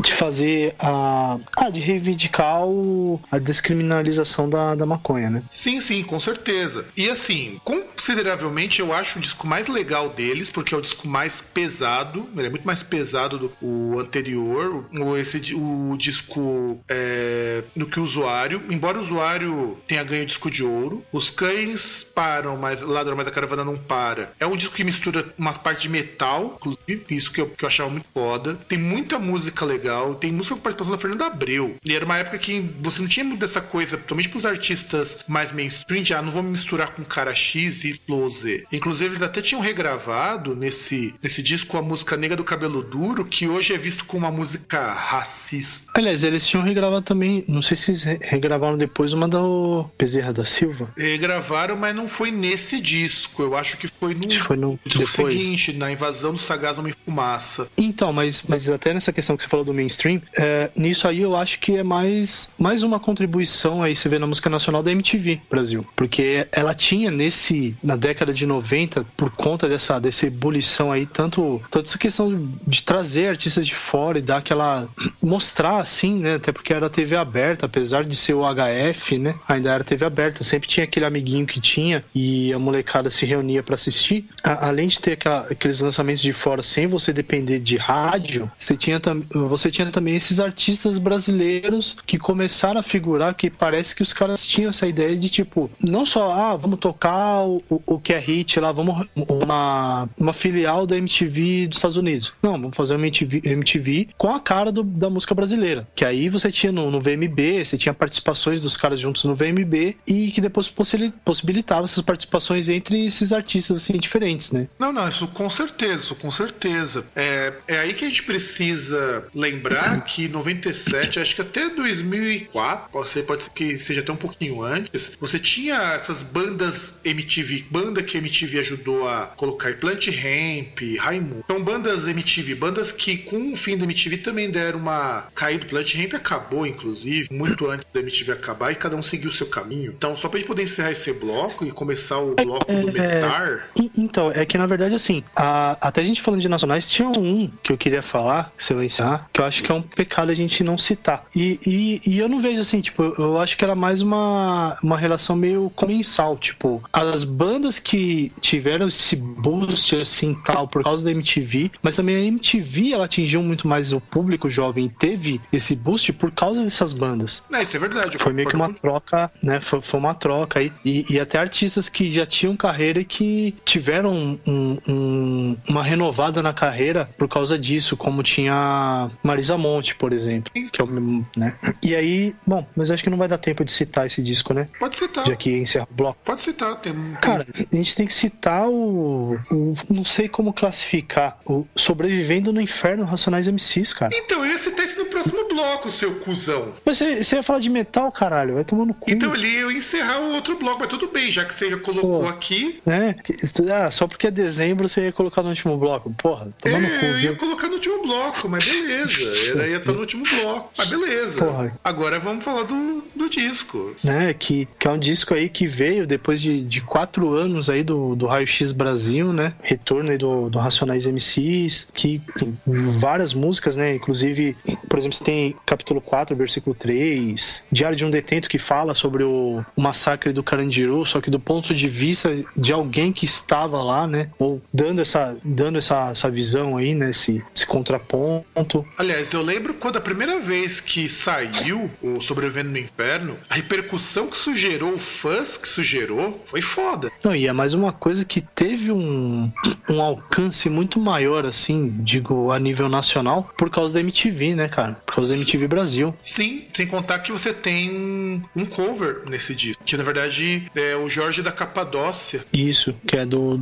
Jorge Ben ou Jorge Benjor. Isso. Vai saber aí co- como a pessoa queira chamar, né? que é a primeira faixa. Antes de você ter a intro, você tem um, o Jorge da Capadócia, que na verdade é um sample. É, que na verdade você tem o Jorge da Capadócia, né? A letra lá, né? E você tem um sample aí que é do Ike's Rap do Isaac Hayes. Não, e, e esse disco, ele é muito bom, primeiro porque o rap nacional, ele tava em ascensão desde o começo dos anos 90. Você tem o Dr. MCs, você tinha o Ted E1, mas ainda era uma coisa muito restrita às periferias. Com o Diário de um Detento e a MTV, por consequência, aquele clipe maravilhoso, foda, Diário de um Detento, você consegue uma projeção pro rap nacional nunca antes imaginado. Eu acho que nunca o Racionais tinha conseguido tanto dinheiro tão rápido quanto com esse disco. E, claro, a gente não pode dizer que muito do Racionais também se deveu ao que o Sabotagem estava fazendo na época. Ah, também, que eles também eram meio que, que próximos, né? Sim, tanto que o tanto o Sabotagem quanto o Racionais MCs, eles meio que ajudaram a pavimentar o caminho do rap aqui em São Paulo, enquanto você tinha lá no Rio de Janeiro o MV Bill e o Gabriel Pensador. Então, quando chegou Sobrevivendo no Inferno, você já tinha um cenário de ebuli em ebulição para que o rap estourasse. E aí o Diário de um Detento deu uma alavancada no rap, o pessoal começou a ver que existia rap, para depois, em 2000,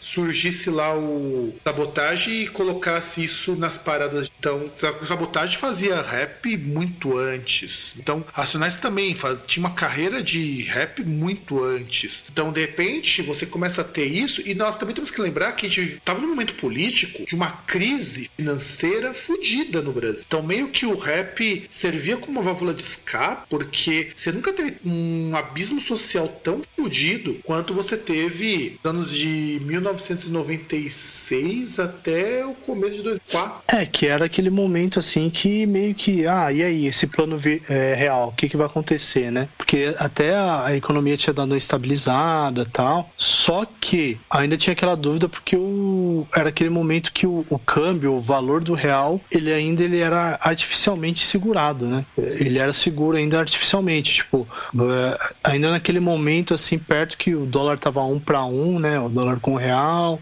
e aí ficava que, que inclusive até o Fernando Henrique ele segurou muito tempo isso, até quando ele conseguiu comprar os votos para aprovar a reeleição, né? Que aí depois que foi aprovado ele se reelegeu e aí ele adotou a política de câmbio flutuante. Sem contar que o que aconteceu nessa época foi super interessante porque volta a meter o dedo na ferida dessa questão da, do encarceramento, que foi inclusive 97, se eu não estou enganado, marca a, a desativação ou começo da desativação do Carandiru, porque o Carandiru começa a ser desativado e aí de repente ele começa, eles começam a colocar algo que não foi é, resolvido até hoje, até hoje esses policiais estão respondendo a processo. Tanto que você tem clássicos, aliás, todas essas, as músicas aqui são clássicos. Capítulo 4, versículo 3, puta, é uma música bad vibe pra caralho. Você pega a música Diário de um Detento, é praticamente uma história, sendo narrada do ponto de vista de um detento. Você tem Fórmula Mágica da Paz.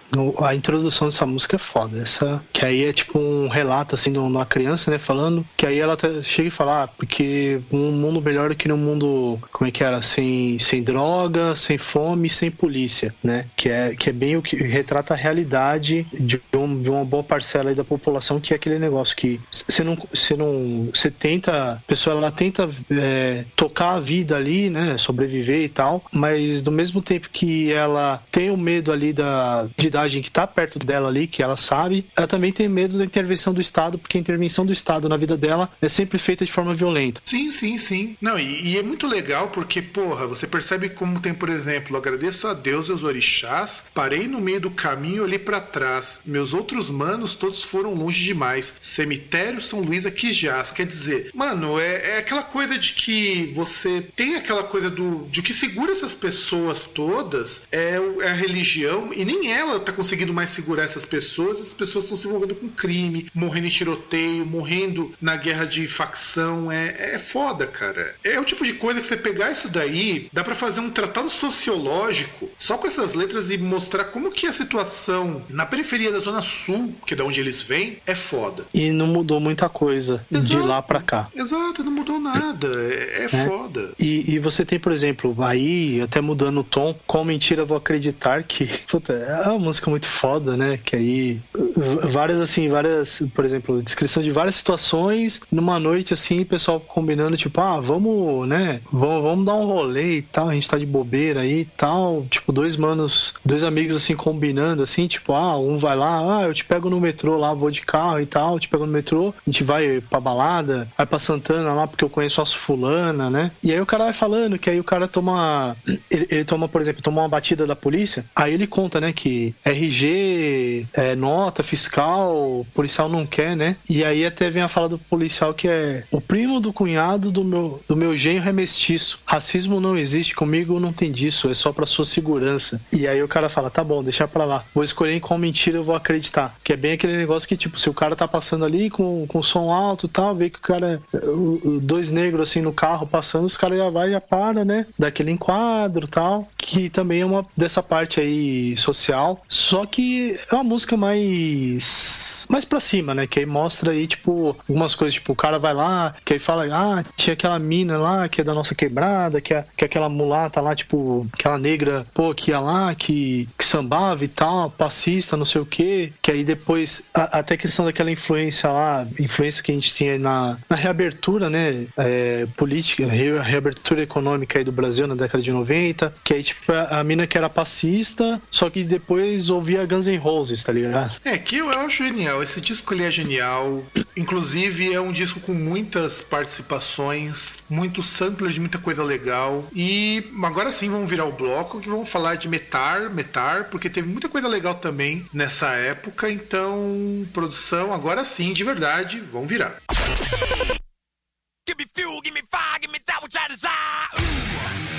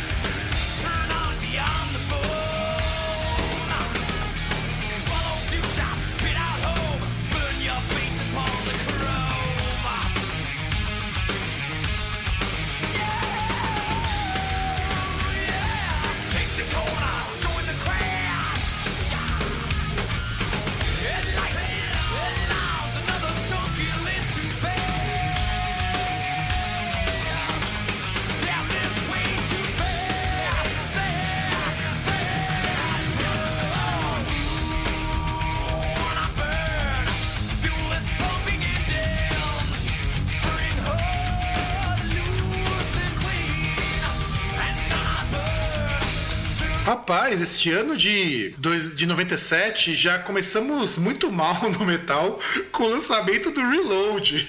É, leia-se com as sobras do load, né? Exato, exato, exato. Porra, bicho, o Reload. A gente já comentou trocentas vezes quando a gente foi falar do, do Load no ano passado. A gente falou dos discos de 96, quando a gente falou do Master, quando a gente falou do, do Hardwired, a gente deixou bem claro o quanto que o Load foi um disco ruim. A despeito disso, eu gosto muito dessa música, cara, da Fuel. É, cara, é, é audível, mas não, não sei, não sou fã da, dessa época do Metallica, não sou fã da música. Tipo, até ouço algumas músicas do, do Reload, mas essa aí. Aliás, essa aí, inclusive, eu tenho muita raiva por um simples motivo. Porque tocam nos shows ainda hoje. Ah, porque única música razoável desse disco, cara. Memory Remains é muito ruim. E o resto. Eu não devia tocar, não devia tocar. Eu acho que eu não devia tocar nenhuma dessa fase, sinceramente. Mas, cara, é a única música que os fãs do Metallica sei desse disco. A única. Na- Ah, cara, mas da mesma forma que não deviam tocar Nothing Else Matters nunca mais. Ah, Tem cara, música mas que. Nothing Else Matters, ok, passa. Eu não gosto dessa música, mas passa. Não, não deviam tocar Sad But True. Oh, mas é Butcher é uma música boa, cara. Não, não, pelo amor de Deus. T- Tanta música boa que eles não tocam porque tocam essas coisas nos shows, cara. Meu, é só você ver Metallica by Request, meu. É isso que os caras querem que toque, meu. Mas é o que eu, é o que eu falei em outros programas, que questão do fã do Metallica hoje em dia, que é, é um ser questionável. Se você quer música que não deveriam tocar, porque eles também tocam em show, é o Memory Remains. Mas nem tocam tanto assim. Eles, é, Memory Remains ainda tem um show ou outro que, que tem a música, não são todos. Agora, Fuel, Fuel e, Memo- e Sad But True, cara, com certeza figura em show. Não tem como. The Unforgiven também figura, cara. E essa, assim, é uma música que poderia ficar fora. Ah, cara, eu não sei. Eu acho que The Unforgi- Unforgiven poderia ficar fora? Até poderia. Mas, sinceramente, pra mim é melhor que essas, essas três citadas. Não, cara, The Unforgiven, principalmente The Unforgiven 2, não, cara. Dá, Não, meu. Forgiven 2 não, não, não, não. Falando de Forgiven, lá do, do Metallica tal. Não tô falando do, dessa coisa aí do Metallica. Apesar que na época eu gostava do disco. É, por- é porque você não, não sabia o que viria depois. Porque depois. É que quando você escuta o SM, o, o Reload se torna até um disco audível. A bem da verdade é essa. Ou, ou eu não sabia o que era coisa boa, né? Porque, se eu não me engano, acho que logo depois que eu ouvia tal, essas coisas, aí eu fui lá, por exemplo, comprei meu primeiro disco, inclusive foi a primeira que foi o Ride the Lightning. Ah, mas explicado. Aí eu falei, pô, né? Não tem nem como comparar. É que assim, é que- é que comparado com o Load, que saiu um ano antes, o Load tem mais músicas passáveis do que o Reload. O Load ainda consigo gostar, da Until It Sleeps, o King Nothing. Hero of the Day, que é uma música ruim, eu gosto. É, eu também acho legalzinho. É o que a gente falou, o disco, assim, o, o Load, se ele tivesse sido lançado pelo Radiohead, seria o me- melhor disco da carreira do Radiohead. Só que como foi lançado pelo Metallica, aí o, o grau de comparação já é outro, questão de estilo já é outro. Se fosse lançado pelo Oasis, seria o melhor disco da carreira do Oasis. E assim sucessivamente. É, é que, é, também como a gente comentou daquele programa sobre discos é, subestimados, é, o Reload é sobra do Load. Aquilo que tinha de bom que eles puderam reunir, ficou no Load. O resto, acho que eles estavam com preguiça de, de gravar assim de novo, eles lançaram no Reload. Ah, isso é verdade. E aí, prosseguindo na área do metar, vamos pra uma banda que. Assim, eu escolhi esse disco mais porque. Como que esse disco foi a recepção dele? Que é um disco do Emperor, que é o Anthems to the Welkin at Dusk. Deve ser Welkin, mas eu não sei como, de onde que vem essa palavra, não sei se vem em inglês. E o, e o Emperor é uma banda de black metal sinfônico lá da Noruega. E é uma banda que esse disco ficou famoso aqui no Brasil porque você lembra que o João Gordo tinha um programa que, de entrevistas estilo talk show e ele fez uma promoção que se você mandasse uma foto estilo black metal você ia ganhar uma prancha com um pentagrama, prancha de bodyboard. Cara, não vou lembrar disso exatamente. Então, eu não lembro qual era o programa exatamente. Não era o Gorda Gogô, era um programa que ele teve antes do Gorda Gogô. Não era o Gordo Freak Show? Não, era antes do Freak Show. Era antes do Freak Show. Não, Freak- então, então Então era aquele que tinha o garganta tor- torcicolo, não era? Então, era entre o Freak Show e o Garganta Torcicolo. Era aquele que ficava sentado num sofá. Que até vinha, que ficavam num chroma key mostrando uns clipes tudo mais. Deixa eu ver se eu acho os programas do João Gordo na MTV. Porque eu não tô. como De verdade, eu realmente não tô lembrado quais são os. Porque assim, eu lembro que era um programa que. Deixa eu ver se eu acho. É o Gordo Pop Show. É o Gordo Pop Show. Tinha um. Inclusive de 98. Então a data tá, tá certinha. E, e esse disco é de 97, One Things of the, the- to the Walking at Dusk. E passava um clipe que era o clipe de The Lost and Curse of Reverence. E era promoção de você fazer uma foto estilo Emperor. Então, se você mandasse uma foto estilo Emperor, você ganhava o- uma, uma prancha de bodyboard com pentagrama pra surfar nos mares do inferno. E esse é o disco que fez um puta de um sucesso do Emperor, porque é o segundo disco deles e é o primeiro disco que começa a fazer sucesso fora da cena black metal. Fez até mais sucesso do que o Nonus Equilibrium, que viria depois. Inclusive, é o disco que o Euronymous é, fez as linhas de guitarra antes de ser assassinado lá pelo Varg. Antes de terem a, a DR final. Exatamente. Nessa mesma época, também vindo da Noruega, tínhamos o Dimmu Borgir com o Enthroned Darkness Triumphant, que é o primeiro disco do Dimmu Borgir a fazer sucesso e o primeiro deles a ser cantado em inglês, porque é o terceiro disco da carreira, o primeiro totalmente em inglês, porque antes eles tinham lançado For Altid e o Stormblast,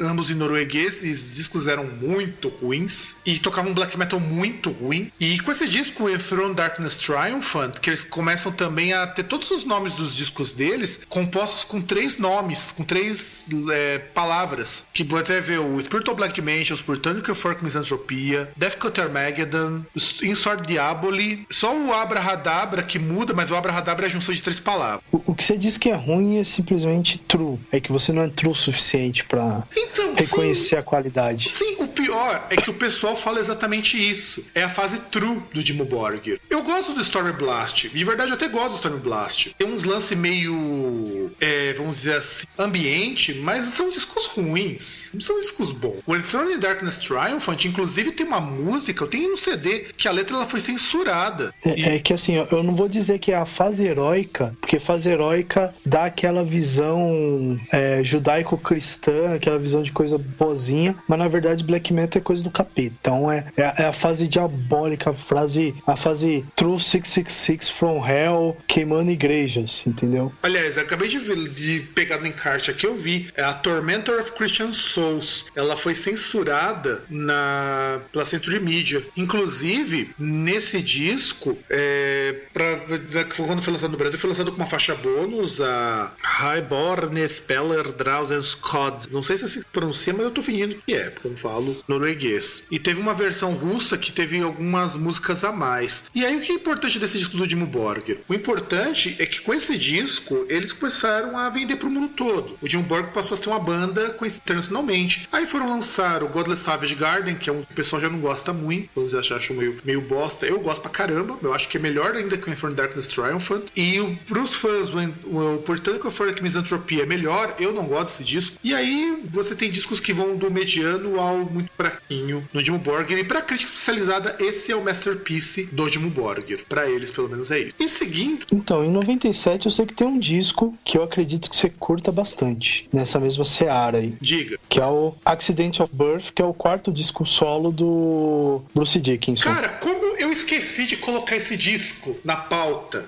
Puta que pariu, meu. Não, eu vou até procurar ele pra ver se realmente é de 97, porque não, se eu esqueci, eu tenho que me dar umas porradas, cara. Cara, não, eu 3 esqueci. de junho de 97. Eu esqueci de colocar esse disco. Caralho. Eu, não, é meu disco favorito da carreira solo do Bruce. Sou foda, Digidin, Digidin. Não, eu ia falar outro disco agora. Caralho, não, não. Esse disco é foda. É- Ele é baseado. Em, tem uns conceitos baseados no tarô, no Accident of Birth. Cara, é foda. É, é- é muito foda esse disco. Que é Inclusive. disco que tem. Fala aí. Inclusive, é que assim, esse disco foi o primeiro disco do Bruce Dickinson que eu escutei inteiro. Eu acho que ele é melhor até do Chemical Wedding em muitos aspectos. E ele é considerado como um dos grandes, maiores discos de metal e rock de todos os tempos. Ele é muito melhor, muito, muito melhor que o Skunk Works. E ah, não, é você o- não tem nem comparação, né? E, e ele é o, come... e é o primeiro disco com participação do Adrian Smith. Exatamente. Ape- apesar da, da produção, o, Roy Z continuar como produtor, né? Exato. Exato. A capa foi feita pelo Derek Riggs, que é o criador do mascote do Iron Maiden. E, e que justamente tem aí o, o filho do mascote do Iron Maiden, que é o, o bonequinho, o Edson, né? Que é filho do, do Ed, né? Trocadilho aí com o inglês, né? É Trocadilho em inglês, aliás. É o Edson. Edson. Não é trocadilho, é que é isso mesmo. Então, justamente. Não, então, só que sim, o nome Edson, só que porque ele é o filho do Ed. Então, tipo, tem essa gate aí. E só pra, pra, pra, não- pra,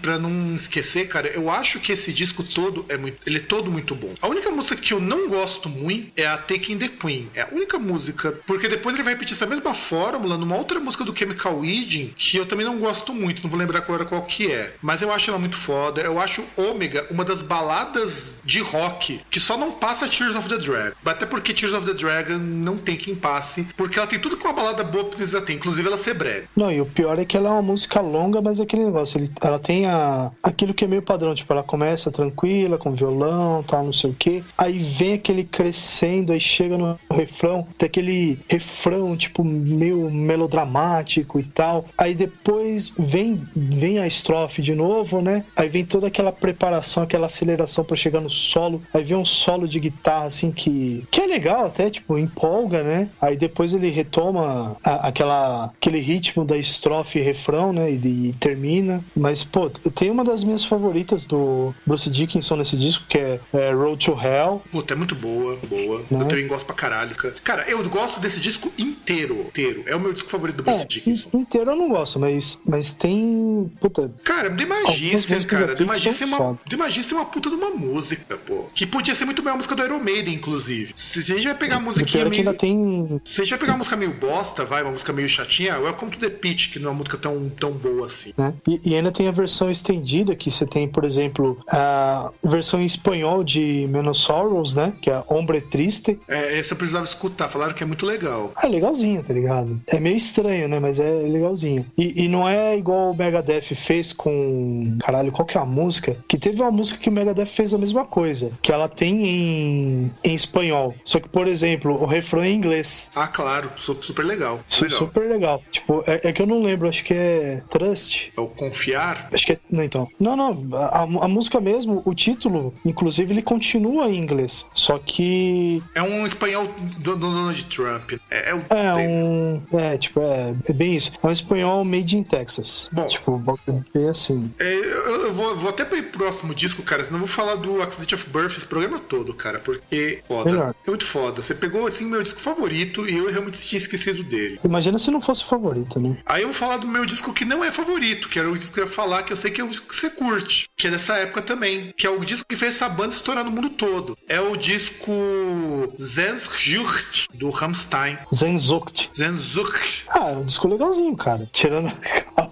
Cara, esse disco, ele Tirando simplesmente... a capa. Cara, esse disco, assim, eu não gosto de Rammstein, eu vou sempre falar isso em todo programa que a gente tiver que falar de Rammstein, porque Rammstein é a versão infantil do Laibá, mas o Zenzurt, ele é o disco que simplesmente tem três grandes clássicos que todo mundo que é fã de Rammstein pede em show, que todo mundo que não conhece Rammstein conhece as músicas, todo mundo que é fã de Rammstein conhece as músicas, simplesmente são Engel, Du Hast e Burdir. Só isso. Sim, do Rast, que tem um videoclipe fenomenal, inclusive. O videoclipe é fenomenal, é verdade. A música é uma bosta, mas o videoclipe é fenomenal, cara. Ah, se foder, pô. O bagulho é legal pra caralho. Eu gosto da batida da música. Confesso que eu gosto muito da batida. Inclusive do Rast, é uma música que, assim, eu acho. a- Uma amiga, eu tava perguntando pra uma amiga minha que também é super fã de Rammstein, o que significa do Rast? E ela fala que é uma música que não é nada com nada. É, que você tem algumas traduções dizem, tipo, ah, você odeia, algo do tipo, mas, cara, não dá pra você acreditar muito no que você vê na internet, né? É que na verdade ele é um trocadilho, porque é do Rast com do Rast. Você puxa um pouco. Assim, ela é muito parecido o som, porque você odeia e você tem, em alemão se fala do mesmo jeito. E faz parte da trilha do Matrix também. Pois é. Então, é uma música assim, merece meu respeito também, mas continua sendo uma banda que eu não curto muito, mas assim, é, é um disco, aliás, eu tenho que colocar que o Zen Zur, eu, eu tenho que sempre lembrar que esse CHR, antes que o meu irmão escute me xingue pra caralho, porque minha pronúncia de alemão é péssima ainda, mas assim, é o disco que fez o Rammstein estourar no mundo. É, foi o disco que fez no ano seguinte o Rammstein vir em turnê com o Kiss pro Brasil, né? É o segundo disco da carreira deles, que veio depois do, do Hairs and Light, e que veio antes do Mutter, que é o disco que, assim, que para muita gente é considerado o melhor disco deles. Que, aliás, para mim, eu acho que se tem uma música que eu posso dizer que eu minimamente respeito do Rammstein, é a música Links Zwei, Drei, Vier. É, essa também. Só o, o videoclipe que acho que deve ter inspirado o filme Formiguinhas, que mostra as formigas ali. Não dá pra entender muito aquela porra. Mas é, mas assim, Rammstein é uma banda que eu, eu, eu tenho que prestar respeito de qualquer jeito, porque é uma banda influente pra caramba no que é que a gente queira colocar. Dá pra não dizer que não é, não é relevante pra caramba. E o último disco dessa lista, se você não lembrar de mais um foda, é o disco Album of the Year do Faith No More. Então, não, só duas coisas que eu queria falar. Que aí eu falei da capa, na verdade a capa a- é a do Herzlite, que é a anterior. A do Zenzukt é só os caras, assim, que meio que. Parece que os caras estão mortos com os ferros na cara. Nada, tudo super normal. E, e que eu citei lá realmente Trust é aquela música em, em espanhol, pelo no multi do, do Megadeth. E aí vamos então falar do Album of the Year, que até o Julião lá do PQPcast falou que foi um dos álbuns da vida dele, lá do álbum importante. Vou até deixar o link aqui no, no post pra vocês é, escutarem, ele comentando melhor sobre esse disco. E assim, pra mim é uma fase do Faith No More que já não era um Faith No More tão interessante. É, foi o começo do fim do, do Fey No More naquela época, né? Exatamente, já, já não é um Faith No More experimental, embora foi uma, um disco muito bem aceito, comercialmente falando, porque conseguiu boas posições, é, mesmo na, na Suécia, pô, conseguiu na Billboard dos Estados Unidos, no top 200, conseguiu 40, eu acho que é uma posição muito boa, comercialmente falando, mas era uma época que o Mike Patton também estava mais preocupado com os outros projetos dele. É, que eu acho que o pessoal, a mesma banda, eles estavam meio cansados já da banda em si. É, o que acontecia na verdade com Faith No More nessa época do All The Year é que eles estavam muito próximos de acabar, porque eles, foram, eles terminaram um ano depois. Sim, que na verdade até o. Eles já não tiveram lá muito sucesso, assim, com o disco anterior, né? Que é o King for a Day for, for a Lifetime. né? Então é um, é um período que, pelo menos pra mim, no deles não é um período legal. Eu até destacaria que não é uma fase que eu particularmente gosto muito do Patton. Aí até entra porque depois o Mike Patton foi se dedicar a- aos outros projetos dele. Ele tava, dedi- tava muito mais empenhado com o Mr. Bungle nessa época também, que é uma banda que eu rezo algum dia pra que ele ponha a mão na consciência e volte, porque o Mr. Bungle era muito mais legal do que o Faith No More. É, é que se eu não me engano, até assim, acho que o hit assim, o maior que teve foi Last Cup of Sorrow, né? Desse disco. Sim, sim. Teve até o Ashes to Ashes também, mas não foi tanto. Sim, sim. Uma, uma previsão do futuro. Tinha aqui uma previsão de um futuro não muito distante. Que é a faixa número 4 desse disco, que é Naked in Front of the Computer. É. É uma visão do futuro. É uma visão futurística. Aliás, inclusive o Patton, depois que ele terminou com o com o Mr. Depois que ele terminou com o Faith No More, ele ficou mais um tempinho com o Mr. Bungle, porque o Mr. Bungle ta- ainda estava em turnê nessa época. Ele terminou o Mr. Bungle em 99, dois anos depois. Terminou no Mr. Bungle não, o Mr. Bungle durou acho que até 2000 e alguma coisa. Depois ele começou a fazer a turnê com o Phantomas, que durou um bom tempo. Inclusive o Phantomas fez passou por aqui no Brasil durante um tempo. Depois ele montou o Tomahawk, que é um outro projeto fudidão que tocou no Lula Palusa. Eu não me esqueço, eu mudei aqui pra casa onde eu tô morando. No dia que instalaram a net, que eu liguei, tava no Multishow, tava passando o show do Phantomas. E foi o único show bom daquele. Então quer dizer, é, o Patton ele é um cara foda. O Patton ele é um cara que já tocou de tudo, já tocou com todo mundo, já tocou com o John Zorn, já tocou com um cara de música experimental lá da Itália, fala italiano, tem um projeto de música, estilo música de italiano de bioso, mas esse álbum of the Year não era um álbum muito inspirado. Não é um álbum ruim, eu até gosto, mas enfim, eu acho que é isso pra gente poder completar isso daqui. A gente teria algumas mensagens pra ler, mas o programa já tá muito longo e vamos ter que deixar, infelizmente, pro nosso próximo programa, leitura de comentários. Então, Distúrbio do Sono, tem uma, tem uma moça que fez um comentário. Na semana que vem a gente vai comentar os, as mensagens de vocês. Você tem alguma última coisa pra dizer, César? Ah, não, só queria comentar aí. Ah, tá. Falou ah, não, mas vou comentar. Puta, eu sou foda.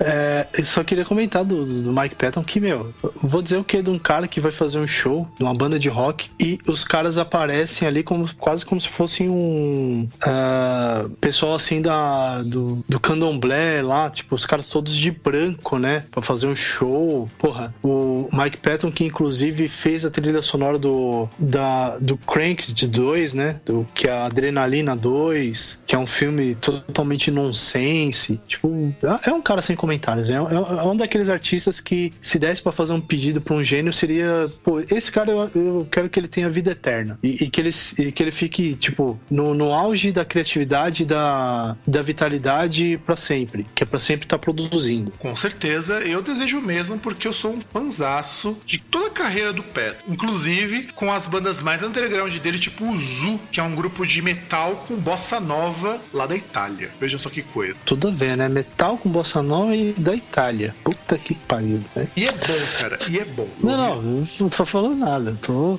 tô só é, pontuando. Estou só pontuando que são coisas totalmente coerentes, coisas que têm tudo a ver uma coisa com a outra, E que só faz sentido por causa que é o Patton fazendo. né? Nenhuma inconsistência nisso, nenhuma. Então, gente, eu agradeço por vocês terem nos ouvido até aqui. Sigam a gente no Facebook, lá no facebook.com barra groundcast. Se vocês quiserem mandar um e-mail, mandem para contato arroba groundcast.com.br arroba groundcast no Twitter. Não temos Instagram, não temos Snapchat, não temos mais nada além de- dessas redes sociais. Tem mais alguma coisa, César? Não, não, nada não. Então, gente, é isso. Um grande abraço a todos e tchau!